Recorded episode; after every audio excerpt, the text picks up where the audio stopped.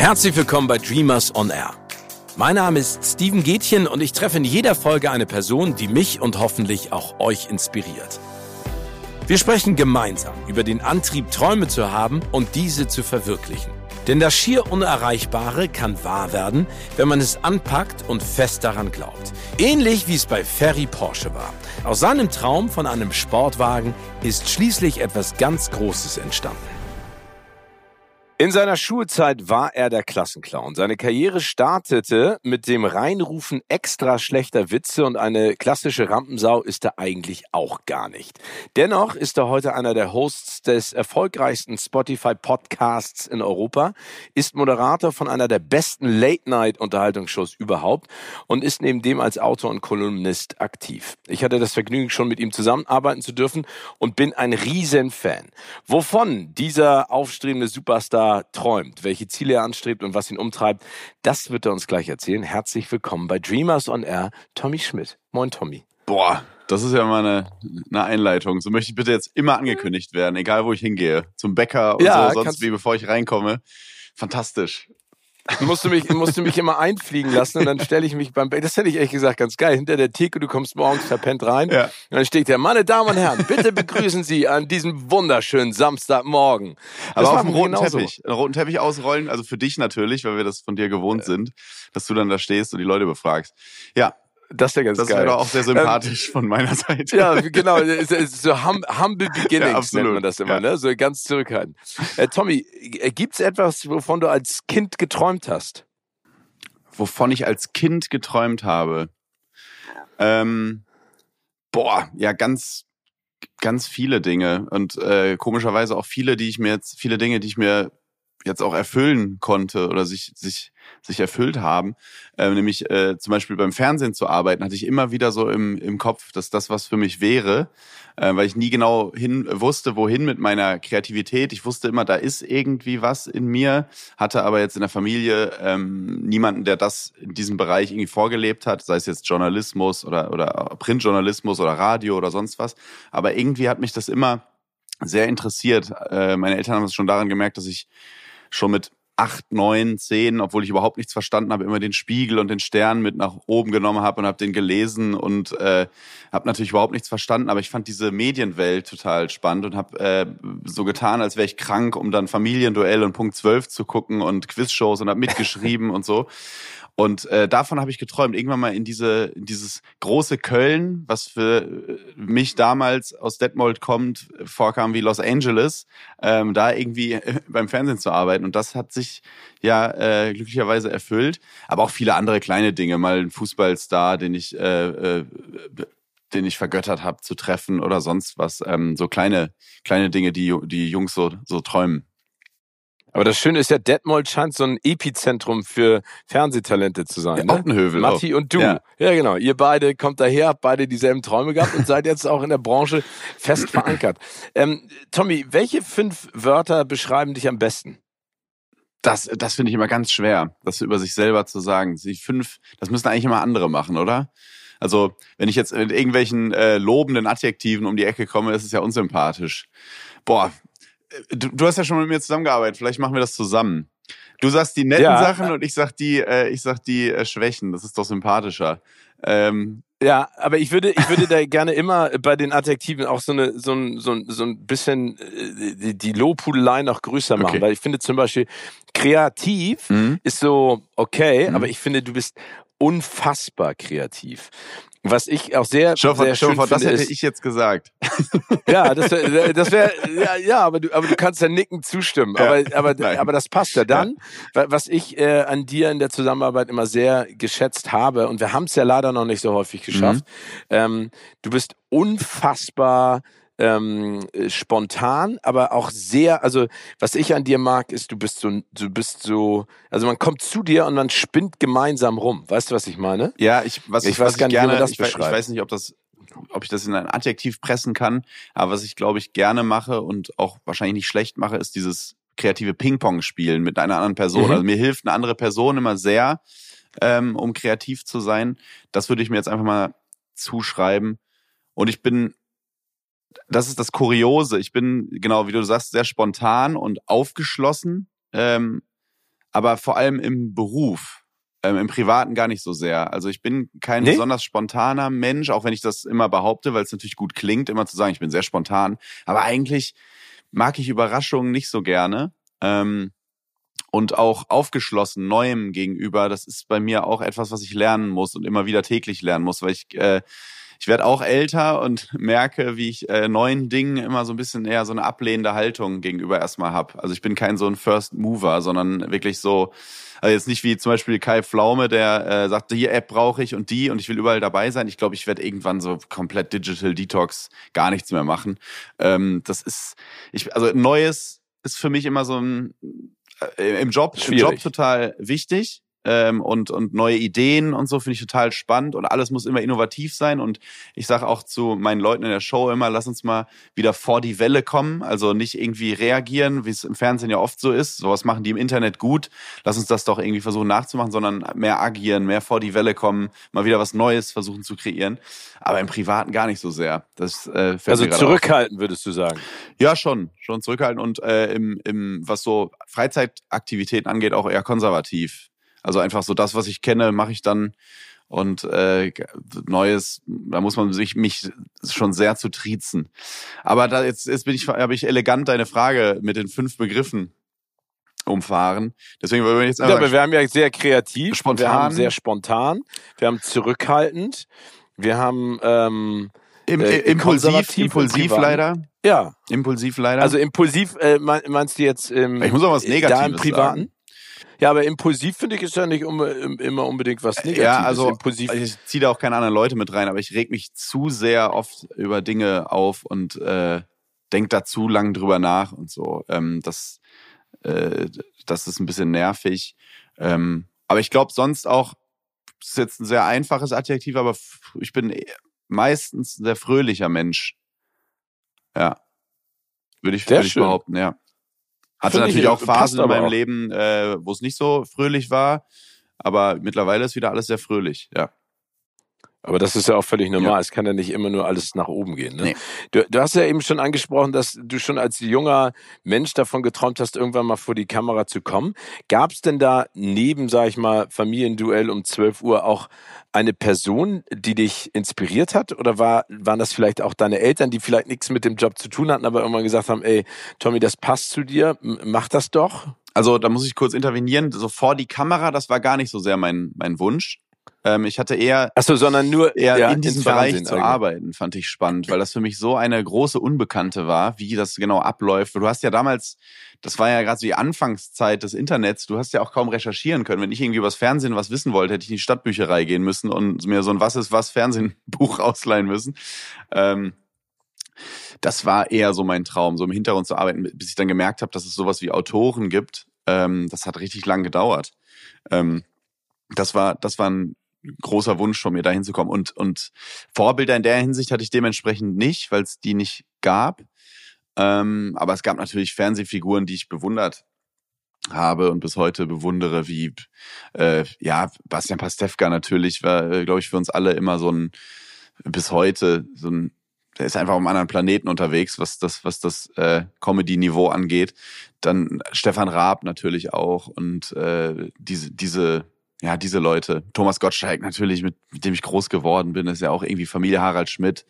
Diese ganzen Namen. Ähm, ich habe auch damals mit zehn die Harald Schmidt Show geguckt und überhaupt diesen ganzen Stand-up, diesen politischen überhaupt nicht verstanden, aber habe die Energie verstanden und äh, war da großer Bewunderer.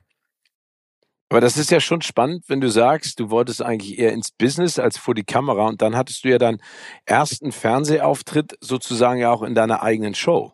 Ja, das war sehr kurios. Ähm, tatsächlich mein erster, also ich war einmal kurz aus Promo-Gründen beim Kölner Treff. Da hast du ja diese zehn Minuten, in denen, in denen ich von äh, Susanne Link interviewt wurde. Ähm, auch wahnsinnig aufgeregt, weil mir das da erst klar wurde, weil ich natürlich äh, zu dem Zeitpunkt als Fernsehautor schon lange in diesem Business tätig war. Was heißt lange, aber so drei Jahre. Aber als es dann losging mit der Show, dachte ich, warte mal, ich bin ja das erste Mal in meinem Leben überhaupt hier alleine vor der Kamera. Ähm, und dann, das war natürlich relativ einfach. Und dann kam aber diese, dieser erste große Auftritt alleine vor einer Kamera, war wirklich meine eigene Fernsehsendung. Und dann noch in Corona-Zeiten, das heißt, du kommst raus, musst da irgendwie einen holprigen Stand-up äh, äh, den du selber noch kurz vorher geschrieben hast, äh, runter runterstottern und guckst einfach nur in drei Kameraleute, die gefühlt acht FFP2-Masken aufhaben und kein Publikum im Studio und äh, die Regie, äh, kennst das MMC-Gelände 500 Meter entfernt, wo die mit dem Golfcar alle vorher hinfahren. Das war schon sehr kurios. Dann war ich auch etwas niedergeschlagen nach der ersten Aufzeichnung. Ich dachte, okay, das ist jetzt Fernsehen. Äh, man stottert sich da einen zurecht und wird nachher noch zurecht, äh, nicht ganz zu Unrecht kritisiert, weil natürlich eine erste Sendung ist halt immer ein bisschen schwierig. Ähm, und dachte so, oh Gott, äh, hinter den Kulissen war ja eigentlich auch ganz schön. Aber dann wurde es peu à peu besser und dann gab es diese, diese, diese Auflockerung auch in der Pandemie, so dass wir in der letzten Sendung der ersten Staffel Publikum haben durften. Natürlich alle mit Maske und so. Ich glaube, da war Frank Thelen zu Gast. Und dann habe ich gemerkt, ah, okay, ja, doch, das macht richtig Bock. Wenn da Leute plötzlich, wenn du eine Reaktion bekommst, wenn du mit denen spielen kannst, auch im Talk. Meine Sendung ist ja sehr talklastig. Ich würde sie gar nicht so als Late-Night-Show bezeichnen, ja als Personality-Show. Und äh, da, äh, da plötzlich habe ich gemerkt, okay, die Energie ist dann doch da und dann hatte ich total Spaß. Aber es war schon, erste Staffel war schon ein Kampf, auch mental. Ja, bist du direkt durch die harte Schule gegangen, ne? Ich glaube, das ist ja immer das, das Allerschwierigste. Und da merkt man einfach auch, wie wichtig ähm, dieses Feedback ist. Das mhm. fand ich immer, finde ich immer so problematisch, wenn du in eine Kamera guckst und weißt ja gar nicht, was da draußen ankommt. Wenn du dann aber die Reaktion im Publikum, da kann ja auch manchmal der schlechteste Witz der beste sein. Ja, wenn ne? es spontan also das kommt. Ja eigentlich immer ja. Ja. Und du kannst mit Mimik arbeiten und Gestik und so. Und das war, genau wie du schon sagst, die harte Schule. Ich will das auch überhaupt nicht missen, ähm, weil das natürlich mir so ein Rüstzeug gegeben hat. Und auch, weil ich es irgendwie total spannend fand, du hast es ja eben angesprochen, dass es mein erster Auftritt war, hatte das hatte so einen Effekt irgendwie, wie äh, in dem Film Truman Show, dass die Leute quasi zuschauen, wie der Junge jetzt sich irgendwie daran gewöhnt an sein Studio. Ähm, und jetzt mittlerweile bin ich mit der Sendung, so wie sie jetzt ist, äh, sehr zufrieden, dass ich ähm, lange Talkstrecken habe und mich da wohlfühle. Und dieses berühmte, das ist mein Zuhause, so, ne? Das, das finde ich immer, das finde ich immer ganz gut, wenn das sich das so transportieren lässt. Ähm, ja, und plötzlich fühle ich mich da jetzt äh, total wohl äh, vor der Kamera. Aber du machst es auch wirklich richtig gut. Vielen Dank. Ich war ja einmal zu Gast und das macht sehr viel Freude. Ich finde, das Team ist toll. Die sind super, ne? Du machst das super. Ja. ja, also das ist ja auch, sag ich mal, das, das Startzeichen für das, was alles da noch in der Karriere von Tommy Schmidt passiert. Es gibt ja einen, einen Namensvetter, den lieben äh, Thomas Schmidt, mit dem du ja auch ab und zu mal äh, verwechselt wirst, glaube ich, wenn die Leute über Thomas und Tommy ja. Schmidt sprechen. Wenn du die Möglichkeit hättest, ähm, dir eine andere Person oder eine andere Persönlichkeit auszusuchen, ähm, äh, die du für einen Tag sein könntest, wer wäre das und warum? Das ist eine schwierige Frage. Also äh, Schmidti, Thomas Schmidt, liebe Grüße, glaube ich nicht weil ich kenne ihn zu gut, das wäre zu, und wir sind im, im ähnlichen Bereich, im, weitestgehend ähnlichen Bereich tätig. Ähm, welche Person? Das ist sehr spannend. Das ist sehr spannend. Ich glaube, ich würde irgendjemand eine Person wählen aus einem ganz anderen Berufsfeld, vielleicht aus der Politik. Ähm, und da ist dann eigentlich auch egal, wer, weil ich mir einfach mal vorstellen möchte, wie das wie, wie das so ist, diesen, diesen äh, Job auszuüben, weil den, den startet man ja mit ganz viel Idealismus, ich, ähnlich wie der Lehrerberuf, glaube ich, wo viele dann auch äh, plötzlich im, im, im Alltag ankommen und merken, okay, hier läufe ich auch gegen ganz schön viele Wände und dieser Idealismus, ich will Kinder jetzt äh, äh, mit Kindern eine tolle Zeit haben und die auf den Lebensweg vorleben und, und ein guter Lehrer sein oder gute Lehrerin. Das läuft dann, irgendwann läuft man da, glaube ich, auch gegen so eine Wand und in der Politik ist, glaube ich, ähnlich, dass du irgendwann in dieser Realpolitik ankommst, dein Idealismus ein bisschen beiseite schieben musst und dann diese fünf Stunden Nächte, wir haben es jetzt auch wieder gesehen, diese zwölf Stunden Konferenzen durch die Nacht, ähm, ob man sich da so treu bleiben kann oder ab wann da irgendwann auch Opportunismus sich durchschlägt und so, weil ich glaube, das ist ein ganz, ganz harter Beruf, über den wir äh, uns oft viel zu sehr lustig machen und äh, die Leute manchmal ja auch behandeln, als wären sie irgendwie total, also wirklich völlig, völlig bekloppt und völlig, völlige Trottel, was ja nicht so ist. Und ich glaube, in der Hinsicht müssen wir auch ein bisschen aufpassen, weil sonst macht den Job bald keiner mehr.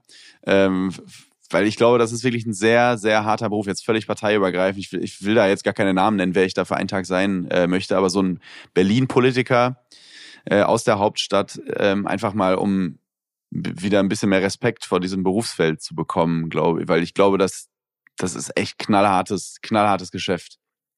Das glaube ich auch. Ich habe mal ein Interview gelesen mit Barack Obama der gesagt hat, das Schwierigste am, am, sag ich mal, in einer Entscheiderposition zu sitzen als Politiker ist, dass du jeden Tag, also jeder von uns muss ja eine Entscheidung fällen, mhm. mehrere pro Tag, ne? Wie stehe ich auf, was esse ich zum Frühstück? Aber er sagt, dass der Impact der Entscheidung, die er zeitweise zu fällen hat, im Sekunden- oder Minutentakt einfach manchmal auch globale Konsequenzen Absolut. Haben, ne? Und, und das finde ich ja auch so unfassbar. Ja, also das ja. unterschätzen wir ja auch komplett. Und ne? dieses mentale Rüstzeug zu haben, also ich, du kennst es ja auch, wahrscheinlich, äh, weil du jetzt die drei Jahre älter bist als ich, ähm, bist du da mittlerweile Zwei. hart, hart, gesottener. Hm. Aber äh, und bei mir ist es jetzt auch schon ein Lerneffekt. Ich finde das auch alles nicht mehr so äh, tragisch und aufregend. Aber wenn man so seinen Namen hört, egal ob man ihn liest, Social Media oder äh, es wird über einen berichtet oder plötzlich ist eine, ein Verriss in der Süddeutschen oder was weiß ich, da denkst du am Anfang, die Welt geht unter oder oh Gott und es fühlt sich so eklig an. Ne? Also einfach so genannt zu werden, egal positiv, negativ, neutral, aber es ist so plötzlich plötzlich ähm, Popkultur zu sein irgendwie. Und als Politikerin und Politiker hast du das halt jeden Tag. Du machst die Nachrichten an, oder du guckst vielleicht freitagsabends, machst den Weißwein auf, guckst die heute Show und wirst erstmal komplett durch die Mangel genommen. Dann guckst du äh, bei Social Media rein, alle hassen dich, dann machst du das. Da könnte man natürlich sagen, ja, dann mach den Job halt nicht, wenn du es nicht aushältst. Aber um diese Floskel zu bedienen, das sind am Ende auch alles nur Menschen. Ähm, ich glaube, das ist echt, also da musst du schon richtig richtig, äh, richtige mentale Hornhaut haben, um das, um das eine ganze Legislatur durchzustehen. Äh, weil weil ja, es ähnlich im Schiedsrichtertum, ne? Also wie im Schiedsrichter ja. im Fußball, es wird selten gelobt. Ne? There's no glory in prevention, wie Drosten immer gesagt hat. Ähm, das wird nicht so, das wird nicht so wahrgenommen, aber wenn's, ähm, wenn's, wenn's scheiße läuft, dann haben halt alle eine Meinung dazu. Dann kriegst du richtig auf den ja. Sack. Ähm, kommen wir nochmal zurück zu Träumen. Mhm. Gibt es einen Traum, ob klein oder groß, den du dir äh, gerade vor kurzem verwirklicht hast? Und gibt es einen, den du dir als nächstes gerne erfüllen möchtest? Ob privat oder beruflich? Ähm, es, äh, es ist ein Traum in Erfüllung gegangen, der gar nicht so sehr mit meinem Leben zu tun hat, aber in, in unserer Familie im weitesten Sinne ist ein kleiner Mensch dazugekommen. Und oh, das toll. ist wirklich äh, ein Traum, von dem ich nicht wusste, dass ich ihn hatte, weil das verändert ja alles. Das ist ja, äh, das ist auch das erste Mal, dass es passiert ist.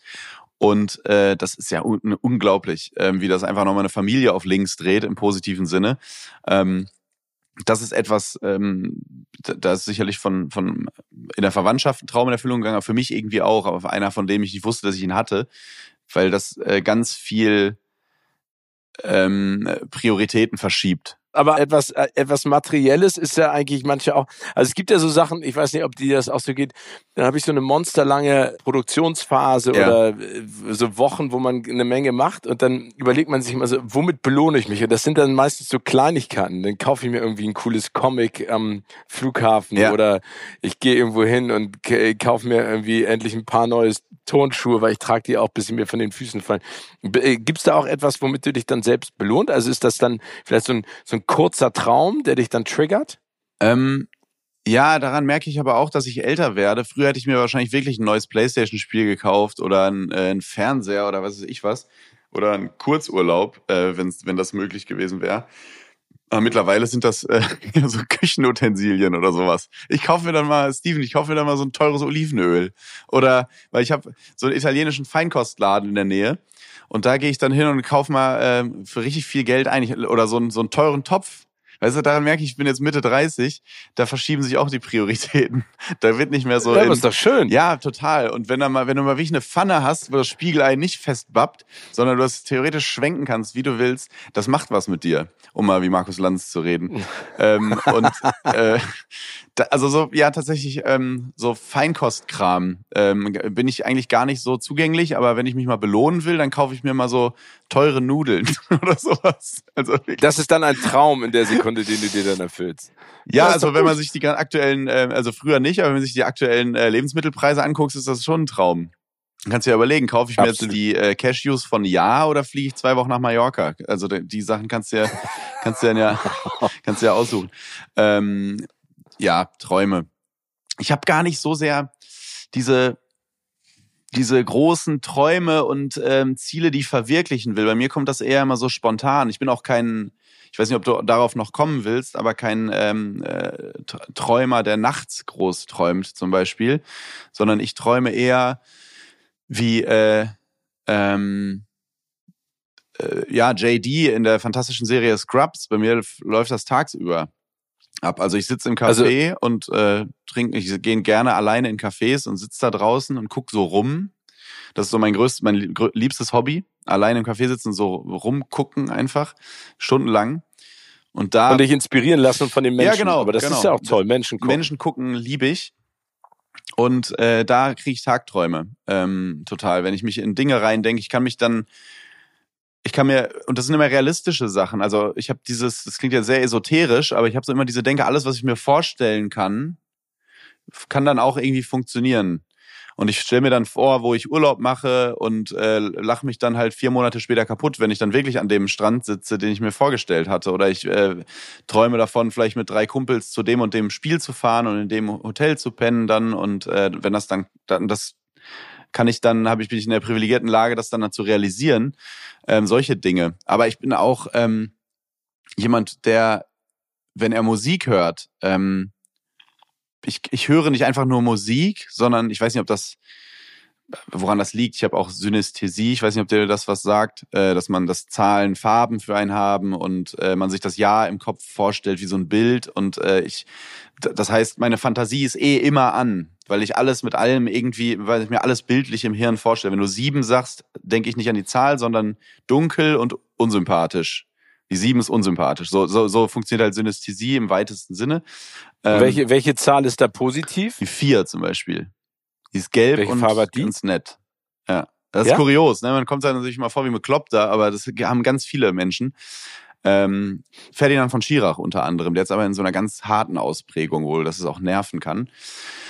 Ähm, wo war ich jetzt? Ach so, ja genau. Das hat zur Folge, dass wenn ich zum Beispiel Musik höre, ich mir immer was vorstelle. Ich versuche das, also wenn ich, selbst wenn ich total glücklich gerade bin und ich höre eine Ballade, dann stelle ich mir vor, wie ich ähm, Liebeskummer habe zum Beispiel. Oder ich bin Teil eines äh, Musikvideos plötzlich, wenn irgend so eine Hans Zimmer Musik kommt und ich dann, da laufe ich in Wirklichkeit einfach nur in, in Köln vom Galeria Kaufhof zur, äh, zum Ring. Aber ich in meinem Kopf denke ich gerade, ich äh, laufe äh, wie bei Armageddon ähm, zum Shuttle und muss jetzt die Welt retten. Also ich, ich habe immer Bilder im Kopf. Ähm, das meine ich jetzt gar nicht so narzisstisch, ich bin in meinem Mittelpunkt, sondern ich kann das gar nicht anders hören. Ich brauche immer eine Storyline ähm, zu Musik. Ähm, sonst ist es für mich einfach so Hintergrundmusik, wenn ich Leute einlade und wir trinken Wein bei mir oder so. Ähm, ich hab, und das ist auch ein Tagtraum natürlich, ne? weil ich bin dann in der Situation nicht ich, wenn ich äh, Musik höre. Ähm, das hatte ich schon früher in der Schule. Ich bin halt äh, in, in sehr, sehr behütet aufgewachsen, aber wenn ich dann äh, The Game oder äh, egal von wem von G-Unit 50 Cent auf dem Ohr hatte, dachte ich, jetzt fahre ich zur Schießerei auf den Schulhof. Und in Wirklichkeit hatte ich nur den ersten beiden Rallye und habe irgendwie einen Test geschrieben. Aber ich finde das ganz spannend. Ich hatte das, ich habe das auch ganz häufig bei Songs, dass ich mir dann das bildlich vorstelle. Ich glaube, das ist ja auch de, dieser Trigger, Mhm. den ich so bewundere bei, bei Musikern oder bei Bands oder bei Musikerinnen, dass die Musik ja noch eine Stufe weiter ist als das, was sie emotional auslösen können durch, durchs Fernsehen. Ja. Ne?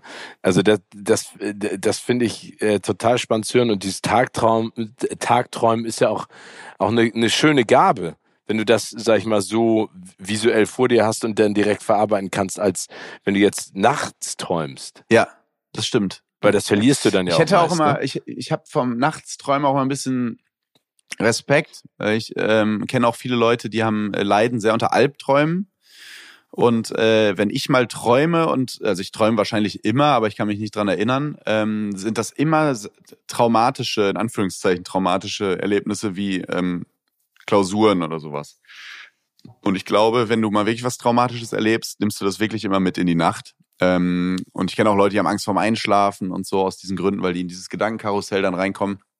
Und das habe ich zum Glück alles nicht. Und ich hatte es mal kurz eine Phase, äh, in der es mir nicht gut ging. Ähm, aber jetzt ähm, ist das so, dass wenn, wenn ich mal was träume und ich mich daran erinnern kann, ist es wirklich Mathearbeit, ähm, beim Spicken erwischt, äh, in die der Klassiker in die Schule kommen und nicht wissen, dass man eine Mathearbeit schreibt und völlig aufgeregt Oh. ist und dann so hochschrecken und dann dieses, das kennst du wahrscheinlich auch, diese, wenn dann dieses Glücksgefühl kommt, du liegst in deinem Bett und denkst, ich muss nie wieder eine Mathearbeit schreiben. Es ist, war nur ein Traum. Und dann stehst du vor deiner Oh. Kaffeemaschine. Bei mir war das immer Ach, Physik.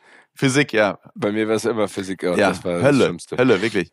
Nee, das ist, äh, das, das ist was, was ich dann echt mit, daran kann ich mich auch erinnern. Da merkst du, was das mit einem macht, ne? Dieses Schulsystem in der Form, wenn du so ein Schüler bist wie ich, der so, so gerade sich so durch, durchschlingelt. Das ist äh, echt Druck pur. Deswegen mag ich es auch nicht so gerne, wenn man die Schulzeit so romantisiert. So, es war alles so toll, es war alles so toll. Stimmt ja gar nicht. War ja ganz viel, ganz viel Na, Druck ich, das, Also das Tolle an der Schulzeit war ja, finde ich, immer, dass du einfach einen ganz klaren Ablauf hattest und immer mit deinen Freunden, wenn du Freunde in der Schule hattest oder Freundinnen, Mhm. einfach ganz klar wusstest, wann du wo dich triffst. ne? Ja, das ist äh, klar. verliert sich ja Das- automatisch nach der Schule. Ja, das Freundschaftliche und dieses äh, ab, dieses äh, durchgeplant, das habe ich auch geliebt. Und vor allem, wenn du in der Pubertät bist oder noch jünger, wie lang so ein Tag dir vorkommt. Ne? Wenn du mal bis Mhm. zur sechsten oder bis zur siebten Stunde hattest, das war in NRW, glaube ich, 14 Uhr oder sowas. Da dachtest du ja wirklich, Mhm. der Tag ist gelaufen, was soll ich jetzt noch machen? 14 Uhr zu Hause, ist ja. und wenn man das jetzt vergleicht, ne? Oder oh nee, Das wir haben heute Wahnsinn, bis zur ne? sechsten. Du hast wirklich um 13 Uhr Feierabend. Aber Ja. das war teilweise, dachtest du jetzt, jetzt kann ich auch direkt schlafen gehen. So mit einer Pubertät, wo man so 18 Stunden schläft. Ähm, das, das vermisse ich schon. Das konnte ich auch immer sehr gut. Ja. Das konnte ich auch immer Ja. sehr gut. So bis nachmittags um zwei schlafen. Ja. Das war Ja, aber auch das- sensationell. Das haben meine Eltern die, Ich will jetzt kein gutes, großes Schulsystem, äh, Schulsystemkritik hier anbringen, aber dass man in der Pubertät auch um äh, 7.50 Uhr äh, am am Tisch sitzen muss, äh, völliger Schwachsinn.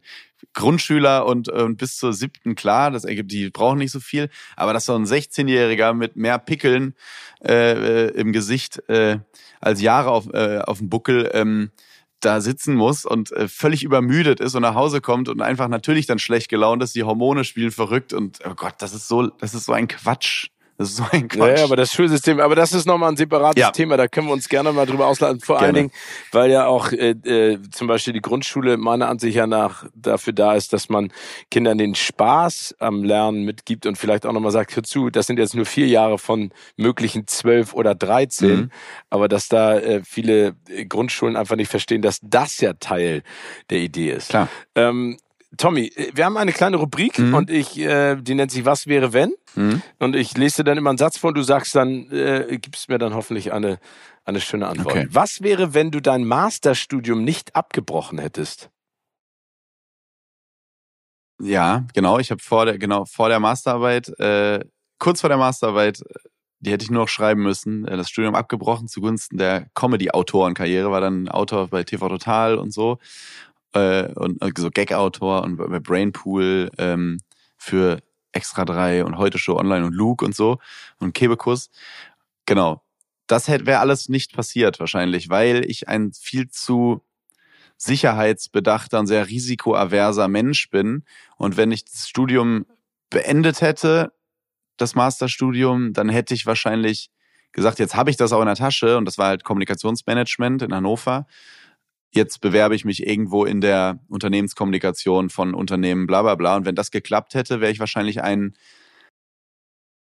relativ unglücklicher Mitarbeiter geworden, der ab und zu mal für Späße sorgt in der, äh, in der Kaffeeküche, aber bestimmt nicht für gute Zahlen oder sowas. und wahrscheinlich wäre ich oft irgendwo entlassen worden und unglücklich und hätte nie äh, fest, äh, hätte nie oder er hätte immer diesem Traum hinterher gehadert, quasi, was wäre, wenn. Ja, das wäre wahrscheinlich Aber dann passiert. freuen wir uns ja, dass du es abgebrochen Ja, hast. ja. Also an alle da draußen, brecht euer Studium ab. Ja, genau. Als, als Message. Lernt draus. Das ist doch immer gut, ja. Was würdest du tun, wenn du eine Woche nichts zu tun hättest und kein Internet benutzen könntest? Äh, den Stapel Bücher neben meinem äh, Nachtschrank wegle weglesen, weil ich bin sehr gut da drin, Bücher zu kaufen, aber nicht so gut da drin, sie zu lesen, weil ich, es heißt Ich ja immer don't buy a book by its cover, aber genau das mache ich. Also wenn ich in einen Buchladen gehe und das sieht schön aus, dann ist das aber sowas von meins. Und da denke ich auch, bei Büchern denke ich nie über den Preis nach. Manche Bücher kosten ja wirklich so Hardcover, dann so, so eine Barack Obama Biografie kostet ja mal so schlappe 30 Euro. Doch egal, komm, 35 stimmt so, weißt du, das ist immer bei Büchern. Genau, aber dann, aber dann im Café sagst du, trinke ich jetzt noch einen äh, Milchkaffee oder ein Wasser? Ja. Nee, das kostet ja 3,50. Ja, oder, oder Genau. äh, Speicherplatz äh, am Handy. 1,99 im Monat, bin ich Größus oder was? Und dann, sitzt, dann stehst du am Flughafen kaufst dir für 12 Euro ein Mozzarella-Baguette, was vor drei Jahren belegt wurde. ähm, ja, da sind wir alle so ein bisschen merkwürdig drauf, glaube ich. Nee, ich würde sehr viel lesen, ja. Und ich würde, das ist ja das Kuriose, Ich würde mich wahrscheinlich sogar freuen darüber, dass Internet weg ist, ähm, weil man braucht ja, man braucht das ja irgendwie, dieses mal dieses Offline sein und, und, und dann lesen zu können. Ja, lesen, auf jeden Fall. Wenn du einen Wunsch frei hättest, was würdest du dir jetzt wünschen? Und es darf jetzt nicht irgendwie was so, also ich sag jetzt nicht irgendwie was, was ähm, so gratis mutig wäre, so Weltfrieden und sonst was. Du meinst so wirklich, ähm, ja. Weil das wäre ja jetzt ein, das wäre ja jetzt einfach, ne? Das wäre ja, genau. Du meinst bezogen auf, auf mich. Ähm, dass ich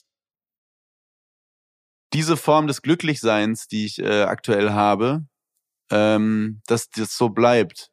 Das ist so eine große Angst von mir, weil ich auch mal in dieses äh, dunkle Auge reingeguckt habe und gemerkt habe, ah, das kann auch mal anders laufen, du kannst auch mal düstere Gedanken haben. Ähm, das will ich nicht wieder erleben. Deswegen, so wie es jetzt gerade ist, das wäre ganz, ganz toll, wenn das immer so bleibt, auch diese Zufriedenheit. Klar, es war ja auch mal bei dir, äh, das habe ich gehört und ähm, der sagte ja auch, diese, diese Zufriedenheit, also sinngemäß, äh, sagte er, dass er diese Zufriedenheit sich beizubehalten und dass das auch eine Gabe ist, die er hat und die hatte ich eigentlich auch immer ähm, zufrieden, zufrieden sein. Wenn ich das so anhalten könnte, solange ich gesund bin ähm, und solange ich auf diesem Planeten bin, das wäre das wäre ganz, ganz toll. Großer Wunsch. Großer Traum. Ich glaube, ein großer Teil von Zufriedenheit ist auch manchmal reflektieren und ähm, sich darüber bewusst sein, was man auch schon, sag ich mal, alles erreicht oder erlebt hat. Ne? Kannst du? Ich glaube, manchmal ist ja.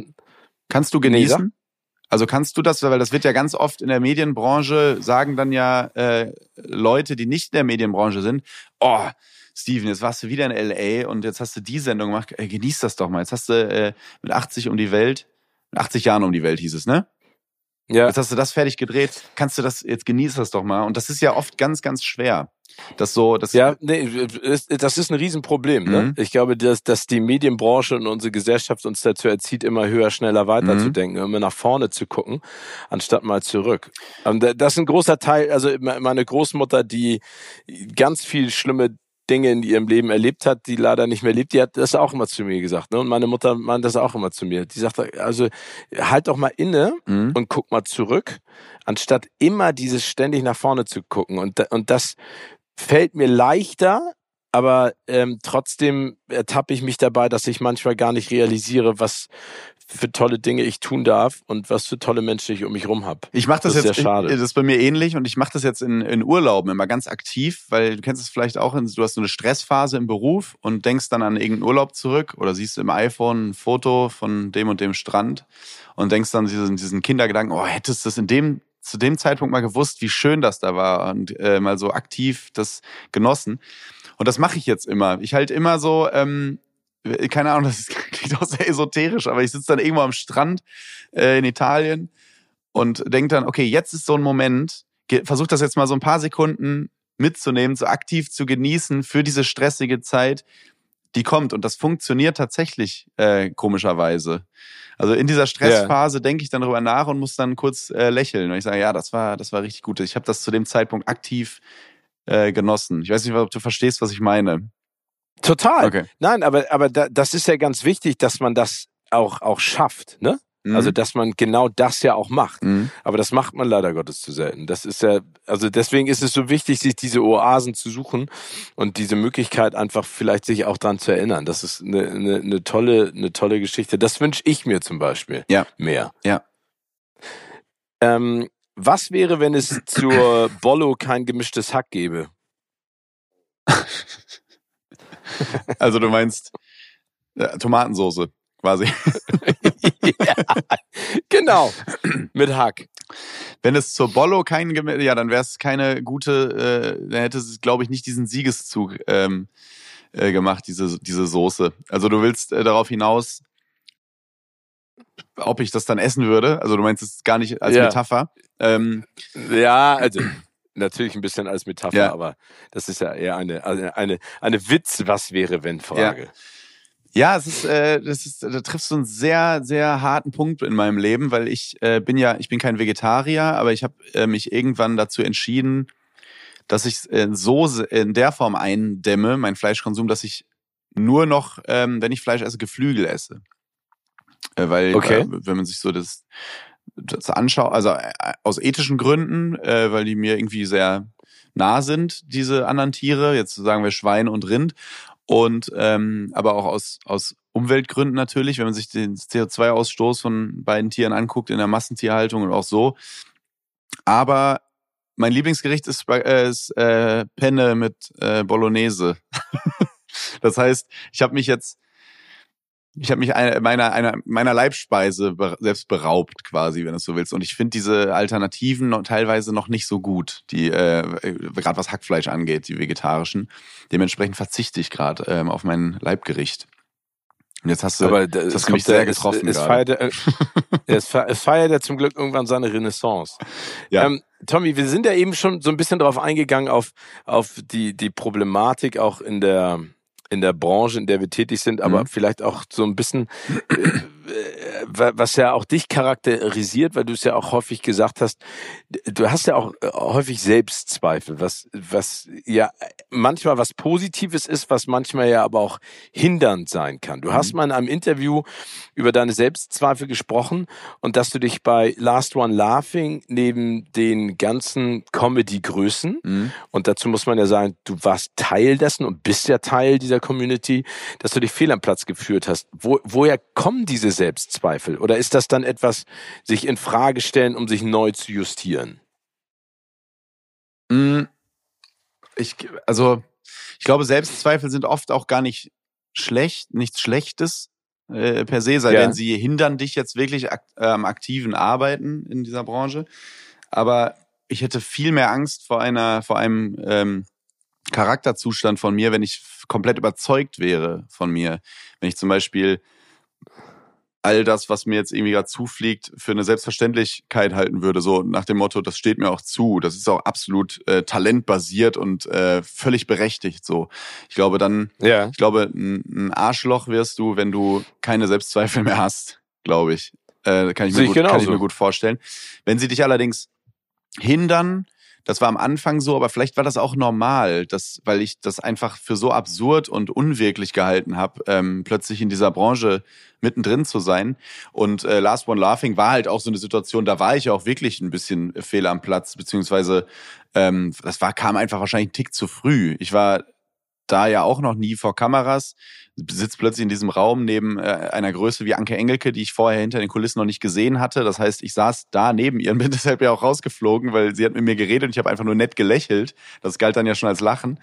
Ähm, so waren die Regeln und dann war ich raus ähm, und war da fehl am Platz, weil das natürlich eine Sendung ist, in der Leute, die die sogenannten Funny Bones haben, die äh, wie Will Ferrell, solche Menschen, aber eben bei uns Bastian Pastewka, natürlich prädestiniert sind. Und ich war dann eher wie so eine Antilope vor den Löwen, die so das erste Opfer, so zack, den hauen wir raus.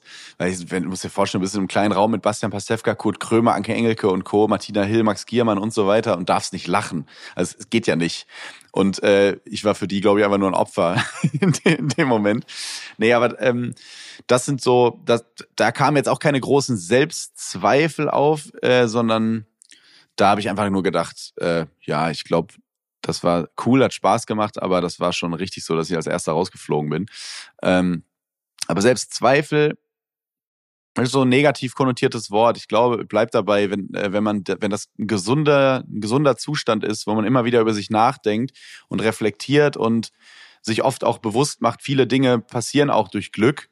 Ne, allein, dass ich, äh, wir haben eben über das Masterstudium gesprochen, allein, dass ich studieren konnte, basiert ja auch auf dem ähm, Glück, dass meine Eltern mir das ermöglichen konnten, ähm, diesen Weg zu gehen, dass du eben nicht direkt anfangen musst zu arbeiten, sondern du kannst, kannst studieren, ähm, wurde unterstützt und so weiter und so fort. Ohne all, ohne, ohne all das wäre ich auch nicht in diese Comedy-Branche reingeraten. Wenn man das mal zurückdenkt, ähm, ist das Leben natürlich total zu meinen Gunsten äh, schon gestartet. Ähm, und dementsprechend konnte ich da diese ähm, äh, Karriere aufbauen. Und das sind da, da Selbstzweifel zu haben, beziehungsweise dann eher respektive eher zu denken, ähm, mal zu reflektieren und das eben nicht als eine Selbstverständlichkeit zu nehmen. Ich glaube, das formt den Charakter dann auch eher als ähm, als dass man irgendwie darunter leiden könnte unter diesen Selbstzweifeln. Weißt du? Ja, ich sehe das genauso. Ich finde auch Selbstzweifel klingt zu negativ.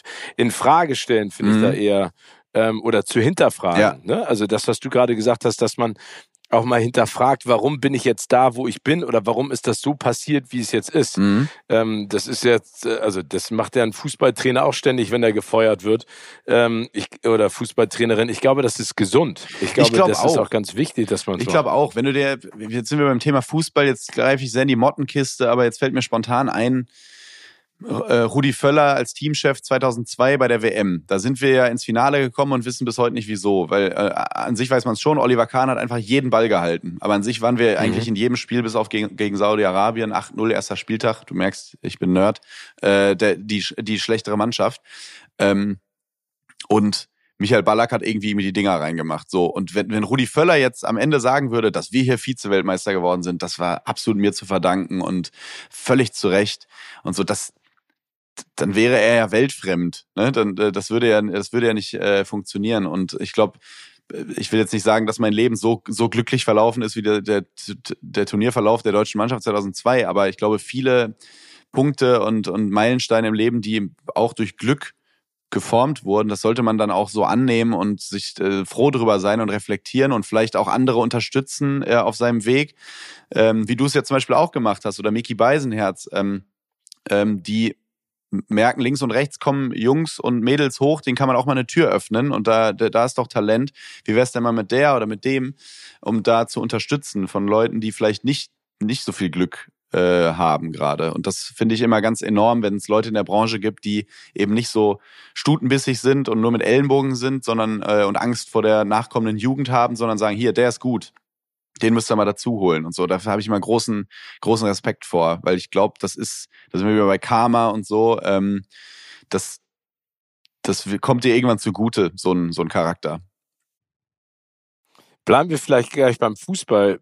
Wie geht man denn mit Niederlagen um? Oder wie gehst du mit, sag ich mal, du hast ja gesagt, du hast auch mal in das dunkle Auge geguckt, aber wie, wie gehst du denn mit solchen Sachen um, wenn es mal nicht funktioniert? Ich habe das klingt jetzt auch wieder so fast vermessen, aber bislang habe ich noch keine sehr, sehr große berufliche Niederlage einstecken müssen. Das kommt sicher, ganz klar. Der Weg zurück ist irgendwann oder das Tal kommt. Ich weiß gar nicht, wie ich dann reagiere, ehrlich gesagt. Ich kann das, alles wäre komplett hypothetisch zu sagen, ähm, das macht mir nichts. Weiter geht's. Vielleicht bin ich auch niedergeschlagen. Ähm, bislang wurde noch nichts, kein Vertrag von der anderen Seite beendet, nichts abgesetzt. Ähm, ich wurde als Autor nirgendwo rausgeworfen. Also bislang lief das alles ganz gut. Ich habe letztens ein, ich glaube, das war im Süddeutsche oder Zeitmagazin, ich weiß nicht mehr genau, da war ein Interview mit Tom Schilling, dem Schauspieler, und der sagte sinngemäß sowas, ähm, sinngemäß wirklich, ähm, ich kann berufliche Niederlagen sehr gut einstecken, weil ich bin viel mehr als mein Job. Und das fand ich irgendwie einen tollen Satz, den man, weil wir definieren uns ja immer, gerade in der Medienbranche, ähm, sehr über unseren Job. Das merkst du auch, wenn du mit Leuten aus der Medienbranche abhängst. Man redet eigentlich nur über das Fernsehen oder über, über Medien und selten über Kindererziehung, äh, äh ich brauche eine neue äh, Regenrinne und äh, wie pflanzt ihr denn euren Balkon und so. Das ist sehr selten, das weißt du ja auch. Ne? Da wird immer viel über die Branche geredet. Also man definiert sich sehr über den Job, weil es eben ein Job ist, der von Eitelkeiten äh, durchzogen ist, ja auch logisch.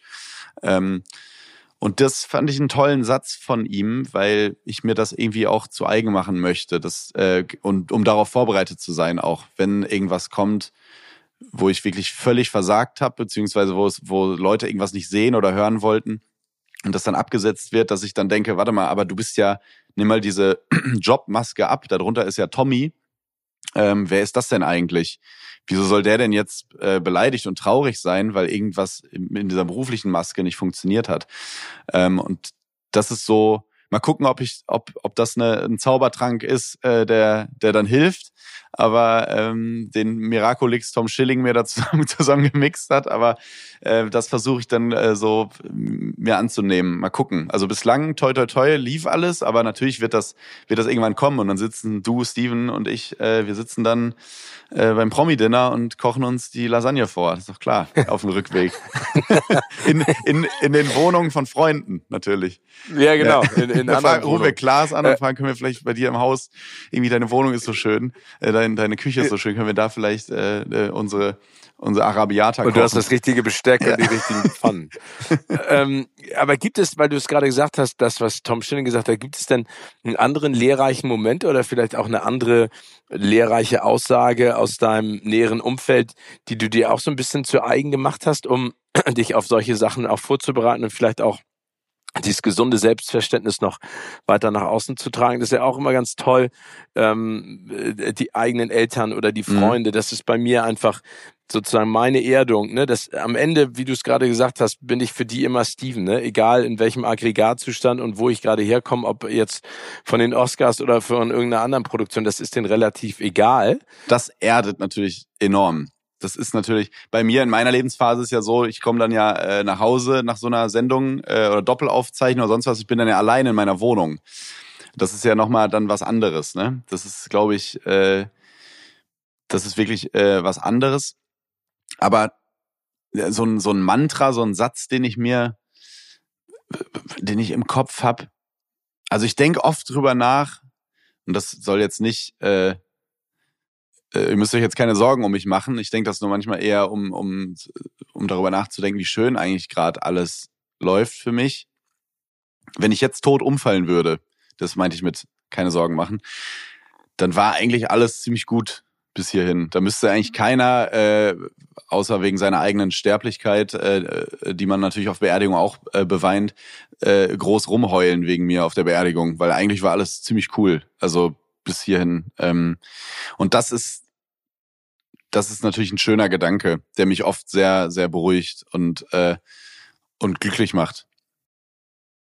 Aber ich finde es total toll, wie du auch darüber sprichst und vor allen Dingen, was du sagst. Ne? Also man merkt ja, dass ähm, trotz der ganzen Aufregung vielleicht auch um deine Person und auch dieser in dieser Branche, dass du jemand bist, der sehr reflektiert auch mit Dingen umgeht. Und das ist einfach äh, eine, eine Tugend und Charakterzug, den musst du dir unbedingt erhalten, weil der total wichtig ist. Ich hoffe, dass das so bleibt und dass man nicht wie Harpe Kerkeling in kein Pardon plötzlich von der Branche zu diesem zu, zu diesem, ich darf das Wort hier sagen, glaube ich, zu diesem Arschloch äh, gemacht wird. Nein, äh, das ist, glaube ich, auch eine. Aber du siehst ja an, an Harpe Kerkeling selber, dass der das nicht verloren hat. Ne? Ja. Also, dass er ja in den Filmen nur das spielt, ja, ja, genau. dass er einfach ja. großartige Person ist. Was ne? mir, glaube ich, geholfen hat, äh, Erziehung in der Hinsicht. Also, ich habe einen großen Bruder, der auch, äh, wenn ich mich irgendwie schlecht benommen hätte, dann hätte es halt aufs Maul gegeben. Und das ist, das ist, glaube ich, nicht unwichtig. Äh, so, so ein großer Bruder, ja. großer Bruder ist nicht schlecht. Oder auch wenn ich in der Heimat bin, in Detmold, und da ankomme ähm, und habe gerade irgendwie noch eine, ähm, eine Sendung gehabt, wo Bastian Pastewka zu Gast war oder sonst was. Und wenn ich dann nicht, nicht den Wäschekorb mit hochnehme, der unten an der Treppe steht, dann gibt's aber richtig Lack. Äh, so, weil das ist ganz klare Regel bei uns im Hause Schmidt, das, was an der Treppe unten steht, wird mit hochgenommen. Und da ist denen völlig egal, ob ich gerade das oder das äh, moderiert habe oder von Steven Gätchen durchs äh, Joko und Klaas gegen Pro7 äh, Studio gescheucht wurde. Und das ist ja auch richtig so. Da gibt's keinerlei äh, Allüren, äh, die kommen, können da gar nicht aufkommen, weil dann fliege ich sofort raus. Und ähm, das ist, glaube ich, auch wichtig, dass man nicht zu so einem ähm, ja, zu so einem Prinzen erzogen wird, ne? Der so, so Schul ja, in die Schulter, Schulter geklopft wird die ganze Zeit. In der Sänfte zum Frühstück Am Ende ist das ja auch kein, also klar ist das ein toller Job, den wir machen und so, ähm, und dem gucken sehr viele Leute zu, aber ähm, das, und das soll jetzt nicht so ähm, äh, voller Moral klingen und, und, und cheesy klingen, aber es gibt so viele wichtigere Berufe da draußen. Wir haben halt eben das Glück, dass da viele Leute gerne zuschauen. That's it. Das ist alles. An sich ist diese Branche ja, das sind ja ganz viele sehr unsichere, eitle, narzisstische Menschen, die wir alle sind, sonst würden wir diesen Job ja nicht machen, die meistens sehr schlecht in der Schule waren, irgendeinen Berufsweg abgebrochen haben, irgendeine Ausbildung abgebrochen haben, auf dem, also ja. auf dem, auf der Vita, auf die Vita bezogen, keine Durchstarter keine Leute, zu denen man eigentlich aufschauen könnte. Dementsprechend äh, haben wir auch gar keinen Grund dazu, eigentlich irgendwie abzuheben, weil wir sind eigentlich, eigentlich sind wir Loser, denen gerne Leute zugucken, wenn du es so willst.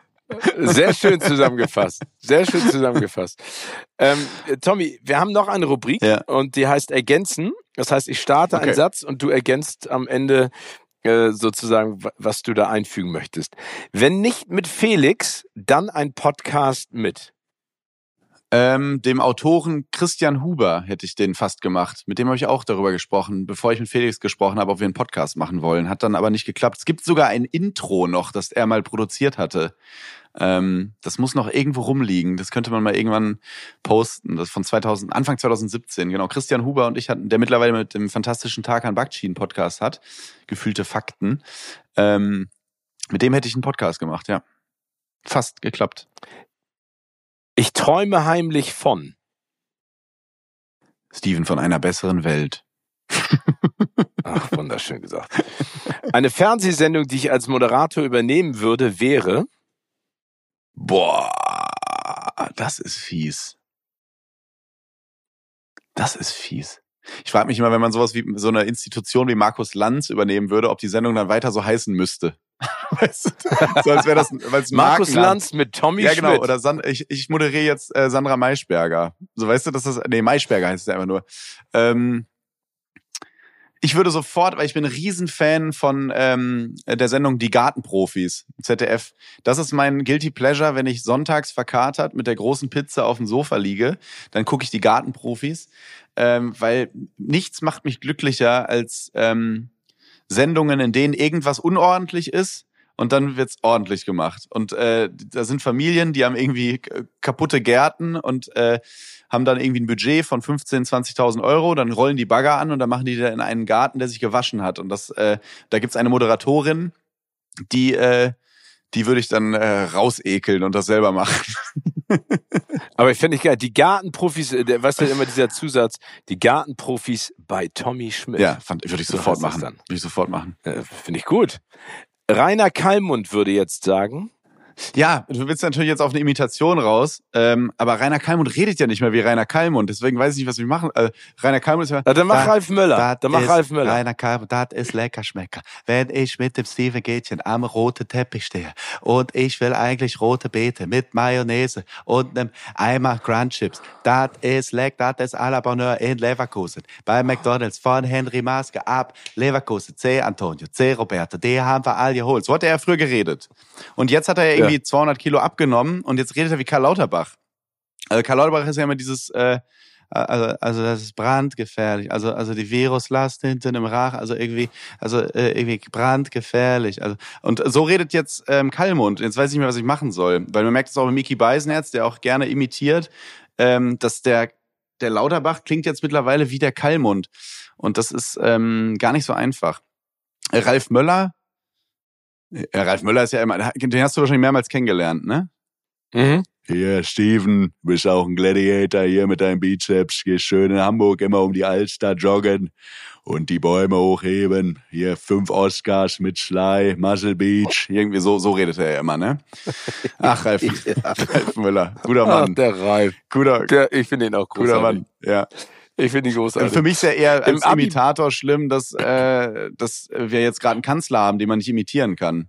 Weißt du, früher hast du ja immer, ja, der redet ja auch nicht. Ja, früher konntest du immer so reden. Ich bin hier beim, beim Steven Gätchen im Podcast. ein Podcast, schönes Helmut Kohl-Wort. Podcast, da. Und da werden wir, reden wir über dies und das und Träume.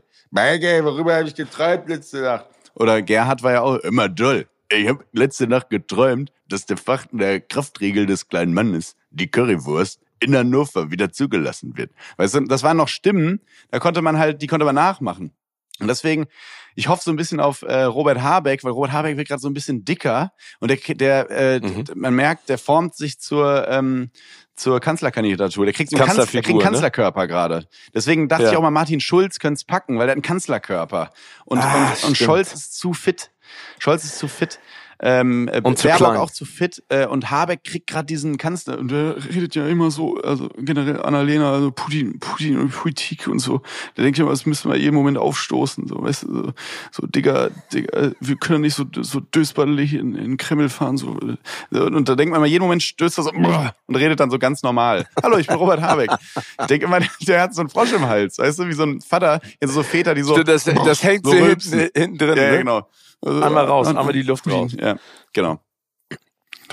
Aber sehr schön. Also vielen Dank für all diese, für all diese Figuren, die wir gerade kennengelernt haben. Äh, Im Abi-Buch hast du die Kategorie Wer ist der lustigst gewonnen? Eine andere passende K Kategorie wäre gewesen. Ähm, Der faulste. Unpünktlichkeit. Der unpünktlichste. Faulste Oh, auch. okay. Ich habe irgendwann immer zu spät. Ich habe irgendwann gemerkt, dass mein, äh, dass mir die und die Noten reichen und dann habe ich mehr auch nicht gemacht. Ich saß oft hinten, habe Zeitungen und gel gelesen und so und habe gar nicht mitgemacht und habe dann in Fächern, wo ich dachte, okay, wie viele Punkte brauche ich für die Abi-Zulassung? Vier Minus. Und dann habe ich Punktlandung, vier Minus einfach. Also ich hatte gar keinen Ehrgeiz und keinerlei Prestigegedanken in der Schule. Deswegen wahrscheinlich der faulste und unpünktlich auch, ja. Bis heute, äh, sei denn es sind private Verabredungen, dann bin ich pünktlich, sogar überpünktlich. Aber berufliche, ey, immer diese ein, zwei Minuten. Immer, ich, ich, ich gehe immer in den Raum, nicht mit Hallo, sondern mit Entschuldigung. Immer, immer schon. Tut mir leid, ich bin gerade, okay. Ja. Äh, wenn du von einer Sache keine Ahnung hast, dann von? Ähm, dem Finanzsystem. Ich, und ich glaube, das bleibt auch so. Es gibt jetzt, ich, ich weiß nicht, wann das bei dir losging, aber ich bin jetzt in diesem Alter, wo ich auch bei gewissen Sachen denke, ist jetzt so. Ich werde nicht mehr große Ahnung von Wein haben. Das weiß ich einfach. Das, äh, Nee, ich auch nicht. stehe dann da und Ja, obwohl ich kann Rot und Weiß ja, ja, und zusammen kippen wir so einen schönen Rosé. Ähm, Ja, genau. Und ja, ich, ich weiß, was mir schmeckt äh, und was nicht und das dabei belasse ich's. Ähm, und Finanzsystem auch. Ich bin ja Zeitungsjunkie und lese viel Zeitung, aber das Finanzressort oder Teile des Wirtschaftsressorts werden ganz glatt gebügelt beiseite gelegt, weil das wird nichts mehr. Ähm, Leitzins und so, Steven, ganz ehrlich, frag mich nicht. Das frag wird auch mich, falls du mal nix. Fragen hast zum Leitzins oder was Christine Lagarde gerade äh, äh, ver veranstaltet oder so. Don't call me. das ist keine Ahnung. Ich rufe dich einfach trotzdem an, weil das gibt mir dann ein gutes Gefühl, dass ja, wir das beide ist jemand keine noch Ahnung dümmer. davon Ja. haben. Ja, genau. Am liebsten wäre jetzt, Wir haben ein sehr äh, komisches äh, Frühjahr mit komischem Wetter. Also Februar, März und April machen eigentlich das, was der April sonst macht. Deswegen ich bin sehr genervt vom Wetter. Deswegen ich wäre jetzt gerne am Strand, ganz simpel am Strand. Oh, Aber auch. diese nicht diese Mittagshitze, sondern dieses 18 Uhr. Man hat, man merkt, man hat, weil man die ganze Es Zeit kühlt so gleich, genau, du hast einen Hoodie und eine Badehose, hast da so einen leichten Sonnenbrand am Schienenbein, weil die Sonne die ganze Zeit da Ach, drauf knallt. Und dann schönes, kaltes Bier, was nach gar nichts schmeckt, weil Bier im Ausland ja immer sehr kalt ist, aber da ist es dann genau richtig. Und dann so mit diesem, mit diesen Sonnencreme und Sandaugen, diesen juckenden, so barfuß zum Auto gehen und barfuß Auto fahren und sich dann am ersten Urlaubstag fragt man sich noch, darf man das eigentlich, barfuß Auto fahren? Am zweiten hast du schon längst das Laissez-faire da angenommen und fährst barfuß und es knistert so zwischen Haut, äh, äh, Fußsohle und Gaspedal und so, da will ich oh, hin. schön. Da will ich jetzt hin, ja. Und du hast immer noch die Badehose an von gestern. Selbstverständlich. Und es riecht so leicht nach nicht Chlor und? Salzwasser und man kriegt einfach blonde Ah. Locken plötzlich. Ja, Ja, das ist geil. Ja. Am ganzen Körper. selbstverständlich. Ich habe nicht von Haaren ges von ein- Kopf gesprochen. Ein verstecktes Talent von mir ist. Oh, ein verstecktes Talent von mir. Ja, Nee, dafür bin ich zu, dafür bin ich zu, ja, das ist ja eben nicht versteckt. Ich glaube, dafür bin ich zu eitel. Ich, ich muss, ich muss seit meiner Kindheit alle Talente, die ich habe, um, um in der Gruppe dazuzugehören, werden auf den Tisch gelegt. Also ich weiß gar nicht, ob es da versteckte gibt. Versteckte Talente. Oder vielleicht auch für Bist du ein guter Fußballer? Ja, ja, also ich spiele einmal die Woche. Also gut ist ja total relativ. Ähm, ich ich habe einen sehr, sehr Aber das guten du Schuss. auch nicht. Das ist vielleicht für die, Öffentlichkeit nicht für die Öffentlichkeit Ja? nicht mehr. Sehr also gut. präzise oder hart? Beides. Ich habe eine ordentliche Oh, Kanone. okay. Ja, das ist schon Rechts oder links? links, Linksfuß. Richtige Klebe. Ich auch. Ich bin auch ein Linksfuß. Ja, okay. Ja, das würde ich sagen. Aber bist du beid, bist du beidfüßig oder? Nee, nee, also, Ich bin also, ein, ich bin nur links. also ich kann ich kann auch abschließen mit dem rechten Fuß, aber ich würde mich nicht als beidfüßig bezeichnen. Ich mache gerade sehr, sehr, vielleicht ist das ein verstecktes, das ist kein Talent. Nee, ich mache gerade sehr, sehr viel Sport seit anderthalb Jahren. Richtig viel. Auch so mit, mit Personal Trainer und so. Ich bin gerade richtig in Shape, Steven. So wie noch nie in meinem Leben. Wow. Aber ich bin kein Typ, der jetzt irgendwie, der, der so ein äh, Foto von sich, äh, wie mein Podcast-Kollege zum Beispiel. Ich könnte jetzt kein oberkörperfreies Foto posten. Das wird nicht in meine Rolle passen. Fändest du auch komisch, oder? Das wäre, und vielleicht ist das ein verstecktes ich Talent. aber auch nicht machen. Ja, also ich werde so, ein Kumpel von mir nennt mich immer Ned, Fla hast du Simpsons geguckt? Ja. Ned Flanders nennt er mich immer. Weil Ned Flanders hat ja auch dieses Ah. versteckte Talent. Wenn er dann mal oberkörperfrei den Garten macht und man denkt, hä? Nein, so, so krass ist es auch nicht. Aber ich bin gerade, ich will nicht arrogant sein, aber ich bin gerade wirklich, glaube ich, so fit wie noch nie in meinem Leben. Ja, dann freue ich mich, auch, wenn irgendwann das versteckte Talent an die Öffentlichkeit Auf gar kommt. keinen Fall. Mein lieber Tommy, ich habe eine letzte Frage noch Ja. an dich.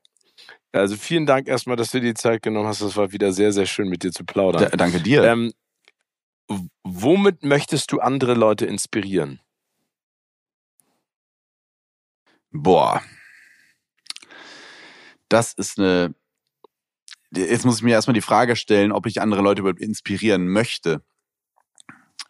Ja, ich finde schon. Also ich finde, ich, ich glaube, dass, ähm, äh, und darüber haben wir ja schon ausgiebig gesprochen, dass wir in einer privilegierten Situation sind und in einem ganz tollen Berufsumfeld arbeiten. Aber ich glaube, dass ganz viele Menschen da draußen orientierungslos äh, vielleicht sind in der Art und Weise, was sie gerne später machen möchten.